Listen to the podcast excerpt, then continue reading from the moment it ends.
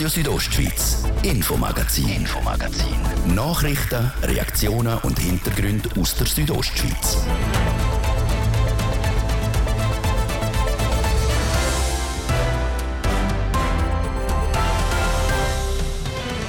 Das Jahr 2023 wird vermutlich nicht in die Geschichte der Ems Chemie eingehen. Gerade zweimal gibt es ein Minus im Umsatz und im Gewinn. Es ist also nicht so, dass es immer nur darauf gegangen ist, leider. Äh, wir sind immer konjunkturell abhängig gewesen. Wie sich die EMS-Chefin Magdalena Martullo das Ergebnis erklärt und wie es jetzt weitergeht. Und auch ihre Zahlen präsentiert hat heute die Graubündner Kantonalbank. Bei ihr sieht es anders aus. Die GKB explodiert nämlich fast vor Gewinn. Das unterstreicht unsere Ertragsstärke über viele Jahre und macht wirklich Freude. Der CEO Daniel Fust darüber, was die GKB aktuell richtig macht. Und für die, die jetzt denken, heute geht es nur um Zahlen, keine Angst. Wir haben in der nächsten halben Stunde auch noch andere Themen parat. Im Studio ist Jasmin Schneider. Ich wünsche einen guten Abend.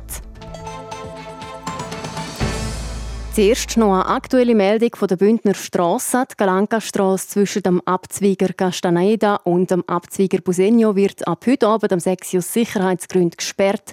Wie das Tiefbauamt Graubünden mitteilt, liegt das am anhaltenden Regen. Der hat dazu geführt, dass das Risiko von einem Steinschlag höher ist. Weil es nach der Wetterprognose auf den Sonntag besser werden soll, bleibt die Straße voraussichtlich einmal bis am Sonntagmittag am 12 Uhr gesperrt. Die Ortschaften nördlich von Bivio, Castaneda sind in dieser Zeit abgeschnitten. Eine Umleitung sei nicht möglich, heisst es weiter. Man kann schon sagen, alle Jahre wieder. Die Graubündner Kantonalbank jagt einen Rekord nach dem anderen. Im 2023 hat die GKB einen Rekordgewinn von fast 231 Millionen Franken gemacht. Das sind über 10 Millionen Franken mehr als noch ein Jahr vorher. Entsprechend gut gelohnt hat sich die Chefetage der Graubündner Kantonalbank heute bei der Bilanzjahreskonferenz in Chur präsentiert. Für RSO ist der Martin de Platzes dort dabei. Wir hören ihn jetzt im Interview mit dem GKB-Direktor Daniel Fust. 2023 die GKB die explodiert fast vor Gewinn. Ja, wir haben in der Tat riesen Freude zusammen mit 1000 Mitarbeiterinnen und Mitarbeitern, dass wir so ein tolles Ergebnis haben können abliefern. Das unterstreicht unsere Ertragsstärke über viele Jahre und macht wirklich Freude. Man hat heute vielmal können hören, das ist ein hervorragender GKB-Jahrgang 2023. Ja, das ist ein toller Jahrgang, weil besonders eindrücklich ist, dass alle Ertragskomponenten einen Beitrag geleistet zu dem tollen Ergebnis. Und äh, ja, ich glaube, das macht den Jahrgang speziell. Ausgewirkt hat sich auch das positive Zinsumfeld. Die Zinsen sind gestiegen, die Nationalbanken europaweit haben die Zinsen angehoben. Jetzt die Sparerin und der Sparer von der GKB die spüren das noch nicht so.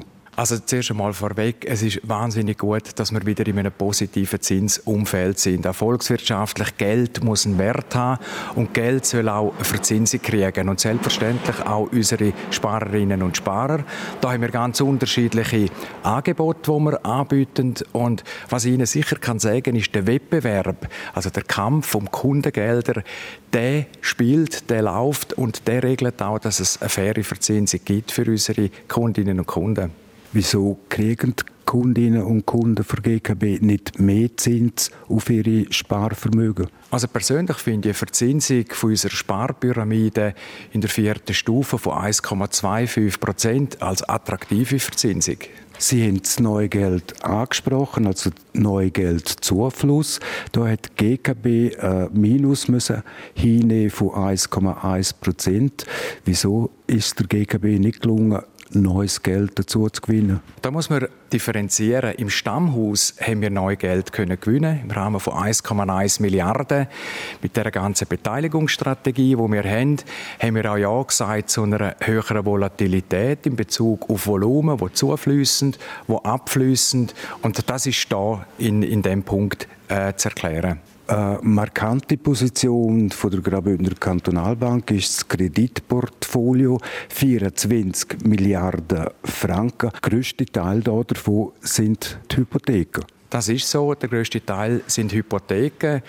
Und von diesen Hypotheken sind 70 Prozent bei uns im Kanton Graubünden. Aber es ist auch ganz wichtig, dass wir außerhalb vom Kanton unsere Risiken geografisch diversifizieren können. Sie haben das Risiko angesprochen.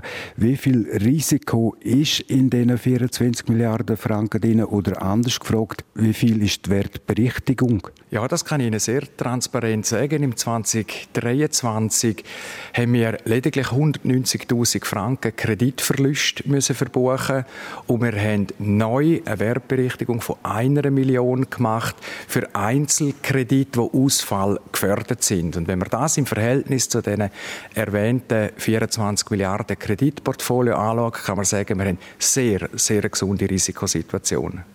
In dem Zusammenhang, Herr Fust, die Frage zum gestrauchelten österreichischen Immobilienkönig René Benko. Da war zu lesen, dass die Signa-Gruppe einen Kredit gekriegt hat bei der GKB von 60 Millionen Franken. Die Signa-Gruppe ist im Konkurs.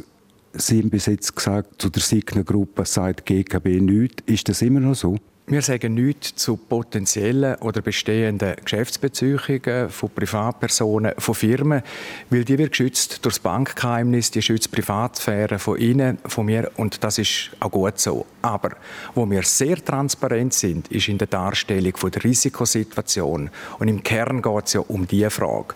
Und da haben wir jetzt an der Medienkonferenz äh, gezeigt, dass unsere Risikosituation hervorragend ist und dass es auch kein Zufallsprodukt ist, sondern das hat einen Track Record über viele Jahre rein und basiert auf einer sehr vertrauensvollen Kreditsprechung.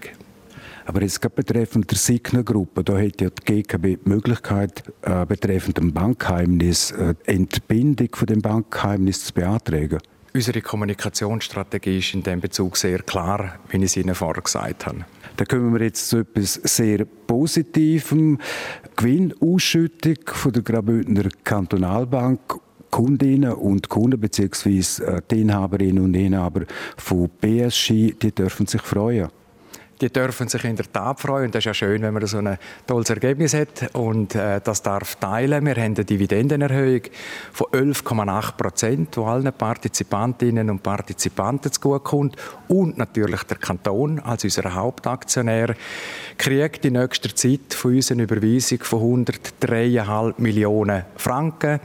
Auch der Beitragsfonds, somit spreche ich die Öffentlichkeit an, wird profitieren. Der wird auch wieder geöffnet und so können wir kulturelle, soziale, sportliche Projekte unterstützen. Und vielleicht noch das, wenn wir den Beitrag, den wir an Kanton zahlen, umrechnen pro Kopf und Einwohner im Kanton Graubünden sind das sage und schreibe 511 Franken. Der Bündner Finanzdirektor, der Regierungsrat Martin Bühler, hat er schon mit ihnen Kontakt gehabt und habt ihr euch austauscht mit ihm im Wissen, dass der Kanton fast 11 Millionen Franken mehr kriegt als im vergangenen Jahr? Ja, der Austausch hat heute Morgen stattgefunden. Unser Präsident hat Martin Bühler angerufen und ich glaube, er hat Freude gehabt. Daniel Fust, wagen wir noch einen Ausblick ins laufende Jahr, also ins 2024. Die GKB, die jagt einen Rekord nach dem anderen, rechnen sie auch im laufenden Jahr, im 2024, noch mit einem höheren Gewinn? Unsere Einschätzung ist, dass wir im 2024 nicht mehr ganz anschliessen können an das außerordentlich gute 2023. Aber ich denke, zwischen 200 und 220 Millionen wird der Konzern auch in dem Jahr sein, sofern sich die Wirtschaft etwa so entwickelt, wie wir erwarten und wir etwa auch ein durchschnittliches Anlagejahr haben. Sagt der CEO der Graubündner Kantonalbank, Daniel Fust.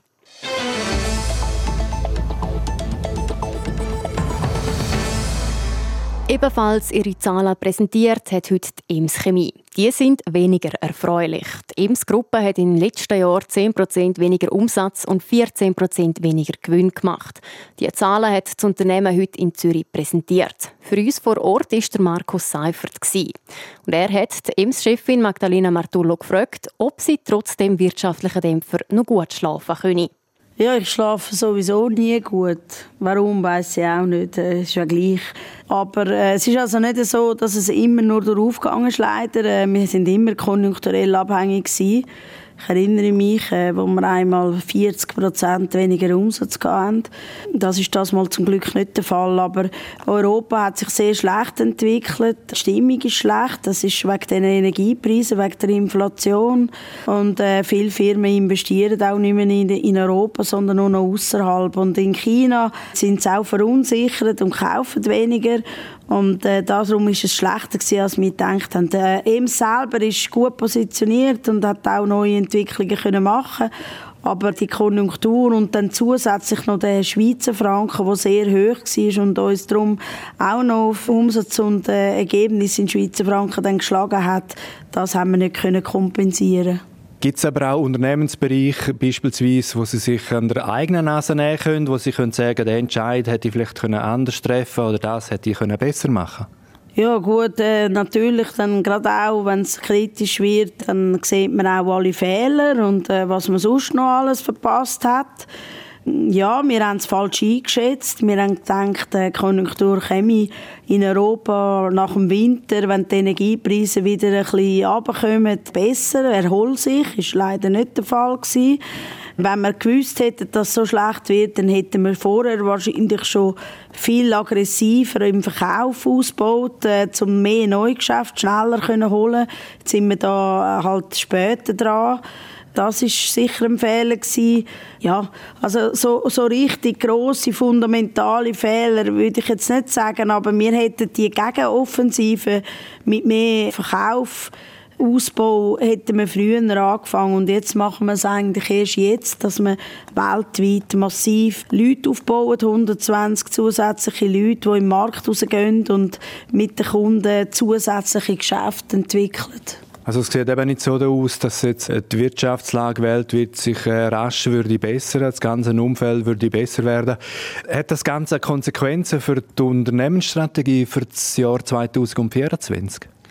Ja, also unsere Strategie läuft sehr, äh, nach wie vor sehr gut, dass wir äh, Innovationen bieten, die Kosten senken, Gesamtkosten senken, wo, wo CO2 reduzieren, auch wo nachhaltig sind, äh, äh, Gewicht reduzieren. Also die Strategie ist zum Glück beständig, also das funktioniert. Wir müssen einfach jetzt schneller mehr mit dieser Strategie machen, jetzt mit den Kunden alles entwickeln, wo wir noch sehen, dass wir schneller vorwärts kommen und nicht nur von der Konjunktur abhängig sind. Andere exportorientierte Firmen in Graubünden, die haben jetzt auf Kurzarbeit umgestellt. Äh, Sie sind keine Freundin von Kurzarbeit, das ist bekannt. Bleiben Sie dabei? Ist das kein Thema? Nein, wir müssen keine Kurzarbeit machen. Wir haben ja das Jahresarbeitszeitmodell. Das hat uns im 2023 geholfen, dass wir können, äh, wo wir vorher eine hohe Auslastung hatten, haben wir jetzt können wieder ein bisschen reduzieren, indem wir geschwankt sind.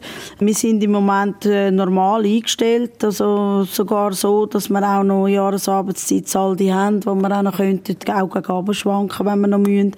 Aber ich sehe das eigentlich nicht. Also Kurzarbeit ist überhaupt kein Thema die Wirtschaftsprognosen sind nicht rosig für 2024. Wie sehen Ihre Erwartungen aus, weil ja insbesondere auch Europa ziemlich am Schwächeln ist? Ich glaube, dass äh, Europa auch strukturell äh, ein Problem hat. Also die Firmen äh, wollen eben nicht mehr investieren, weil sie sehen, dass alles teurer wird, dass die Regulierung so zunimmt, also immer mehr neue Gesetze und immer mehr Planwirtschaft fast in der Politik. Darum wird Europa immer weniger wichtig. Es ist wichtig, dass man auf andere Märkte setzt, auch für die Schweiz. Wichtig, dass sie jetzt nicht einfach europäisches Gesetz laufend übernimmt, wie sie jetzt mit dem Paketansatz wollen, mit dem dem Vertrag da mit der EU. Es ist auch wichtig, dass wir Freihandelsverträge abschließen mit allen möglichen Märkten. Eines der Ziele ist, dass sie quasi den Marktanteil in den USA können ausbauen können. Jetzt haben sie so durchblicken lassen, eigentlich, dass sie nicht abgeneigt werden, wenn der Donald Trump gewählt würde, anstelle von Joe Biden. Ist das, weil der Herr Trump ihnen einfach politisch auch näher ist, oder denken sie, dass es einfach wirtschaftlich für die Chemie besser wäre? Also gut, ich kann ja nichts sagen bei den amerikanischen Wahlen, aber ich habe erlebt, wo die Republikaner an der Macht sind und wir haben fast das Freihandelsvertrag äh, Abkommen fertig gehabt. Wenn er nochmal gewählt worden wäre, Donald Trump hätten wir auch das abgeschlossen. Mit den Demokraten ist es einfach schwierig. Sie haben jetzt vor allem bei der Schweiz immer verlangt, dass wir die Neutralität aufgeben und das geht auf keinen Fall. Und jetzt rein wirtschaftlich für die Schweiz wäre, glaube ich, die Republikaner dann wieder wären bessere Partner. Ja, und der Donald Trump ist jetzt auch nicht vom Stil her immer mein Favorit, aber er ist ein Wirtschaftsmann, wo man auf Handschlag Geschäft machen kann und das kommt der Schweiz gut. Also Sie denken auch bei einer zweiten Amtszeit von Donald Trump äh, würde die USA ein verlässlicher Partner bleiben, der Rechtsstaat würde bestehen bleiben in den USA? Er hat eben eigentlich Freude an der Schweiz, auch im Vergleich zu der EU. Und ja, er hat übrigens einen Plan gehabt, auch äh, Emschemie zu besuchen und unser Lehrlingswesen auch mit der Tochter zu studieren und so. Leider ist dann das Budget nicht frei gewesen, hat er nicht kommen. Also er hat äh, Sympathie für die Schweiz, auch ein bisschen als Widerstandskämpfer, der bisschen anders ist als alle anderen Staaten. Und diese Sympathie könnten wir für uns nutzen. Und bei beiden habe ich jetzt bis jetzt noch nicht grosse Sympathie gemerkt. Er hat auch noch keinen Besuch gemacht in der Schweiz. Die Della in der Bilanz der Ems-Gruppe hat auch Auswirkungen auf die Aktionärinnen und Aktionäre. Statt 20 Franken gibt es insgesamt noch 16 Franken Dividende. Radio Südostschweiz, Infomagazin, Infomagazin. Nachrichten, Reaktionen und Hintergründe aus der Südostschweiz.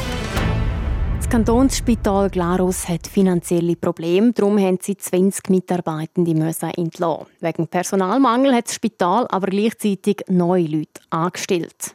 Der Schweizerische Berufsverband der Pflegepersonen ist mit dieser Aktion nicht einverstanden. Wir haben gestern darüber berichtet. Im Beitrag von Luciano Cerri hören wir jetzt noch die Sicht vom Kantonsspital Glarus. Dass das Kantonsspital Glarus 20 Leute entlassen hat, kommt beim Berufsverband der Pflegefachpersonen nicht gut an.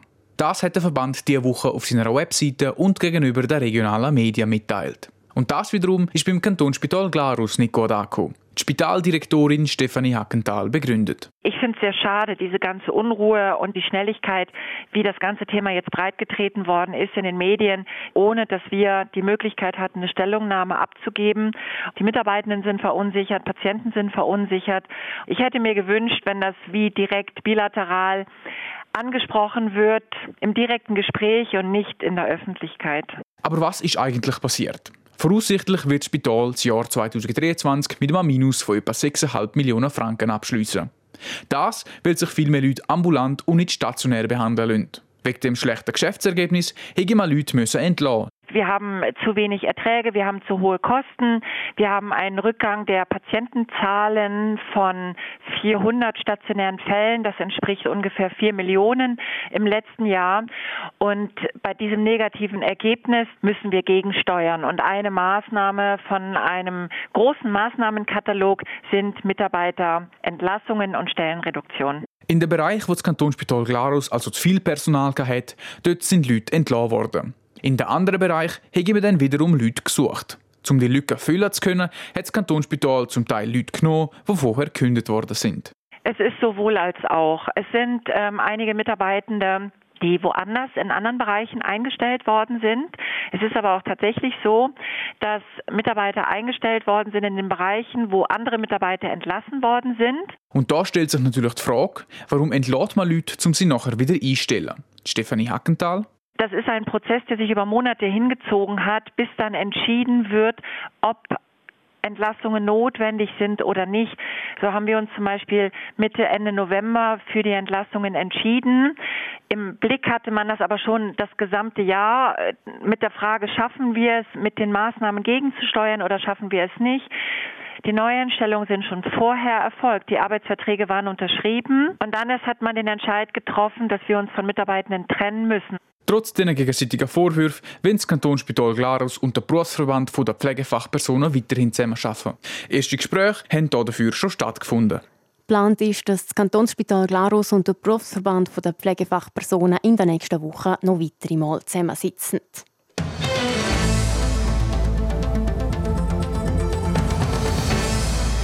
In der Bündner Hauptstadt ist das Wochenende Fasnacht. In der Nacht vom Samstag auf den Sonntag wird es also sicher ein paar Fasnachtsfans in der Churer Gasse zu sehen geben. Und wer nach einer Freinacht noch nicht genug hat, auf den wartet in der Nacht vom Sonntag auf den Montag gerade die nächste Veranstaltung. Mit Fasnacht hat die aber nichts mit zu tun, Ruth Schminzi. Es ist weltweit eine der grössten Einzelsportveranstaltungen und erreicht vor allem in den USA regelmäßig die höchsten Fernseh-Einschaltquoten vom Jahr. Dreht ist vom Super Bowl, also das Finale der besten zwei US-Footballmannschaften. Auch in der Schweiz steigt das Interesse immer mehr. Das freut auch der Silvio Kindle vom Churer Irish Pub Dublin Cliff. Darum gibt es bei ihnen eine Watchparty. Fünf verschiedene Fernseh-, Snacks und Getränke erwarten Gäste. Der Silvio Kindle vom Dublin Cliff erhofft sich ein spannendes Spiel für die Zuschauer, gute Stimmung und dann ist es ein gelungener Abend. Der Reiz von einer Watchparty ist für ihn, dass man die Emotionen mit Freunden und Familie am gleichen Ort teilen kann. Das Dublin Cliff ist aber nicht das einzige Lokal zu Chur, wo der Super Bowl mit Gleichgesinnten geschaut werden. Auch in der Kleinwaldeck steigt eine Watchparty. Gemütliche Atmosphäre, Grossleinwand, ein riesengroßes Buffet mit verschiedenen Gerichten. Wir fangen mit Fajitas, wir haben Sliders, wir haben Wings, Hotdogs, alles zu einem Pauschalpreis mit einem Softgetränk. Und dann wird ein bisschen Vorabinformation geben zum Match und dann schauen wir dann ab der 12 Uhr den Match. Sagt der Omero Coloca von der Kleinwaldeck. Weil die Watchparty, die er letztes Jahr gemacht hat, gut besucht war, hat er sich entschieden, wieder eine zu machen. Die Watchparty ist aber nicht nur für absolute Football-Experten, sondern auch für die, die sich noch nicht so auskennen. Schon letztes Jahr hätte es eine gute Durchmischung gegeben. Die, die weniger daraus sind, haben oftmals sage jetzt mal, die Profis gefragt, wie was geht. Und so haben alle eigentlich durchgezogen bis zum Schluss. Und das ist noch recht lässig. Es wäre schön, wenn sie in diesem Jahr wieder ähnlich werde. Als ehemaliger Footballspieler der Galanda Broncos hätte er sowieso Freude, wenn sich immer mehr Leute für den Sport begeistern. Der Super Bowl ist in diesem Jahr zu Las Vegas und die Mannschaften, die sich gegenüberstehen, heissen San Francisco 49ers und Kansas City Chiefs. Nicht unbedingt Teams, die sich der Omero Coloca erhofft hat. Ich habe mir ehrlich gesagt die Lions ein bisschen gewünscht, weil ich auch früher mal bei den Luzern Lions gespielt habe und so ein bisschen Sympathie für die Lions entwickelt haben. Aber ich glaube, es wird sicher ein gutes Matchup geben. Seine Däume drücke er in diesem Jahr eher den 49ers als den Chiefs. Und gleich glaubt der Omero Coloca, dass sich die Chiefs in einem knappen Spiel gegen die 49ers dürften durchsetzen. Der Super Bowl ist in der Nacht vom Sonntag auf den Montag und fängt am halb eins Schweizer Zeit an.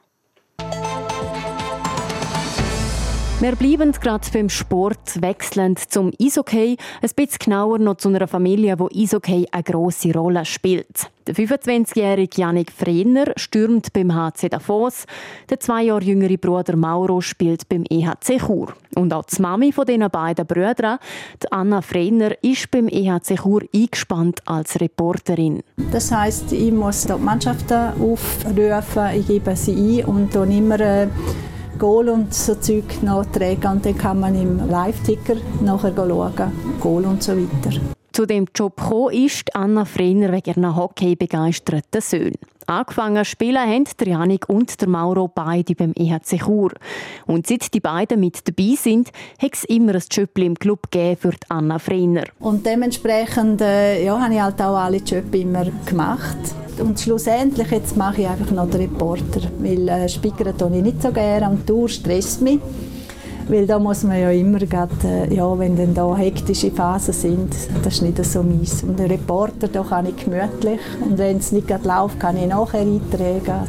Was Anna Freiner an der Arbeit als Reporterin ebenfalls schätzt, ist, dass sie sich auf ihre Arbeit konzentrieren kann und weniger auf die Spieler, die auf dem Eis sind.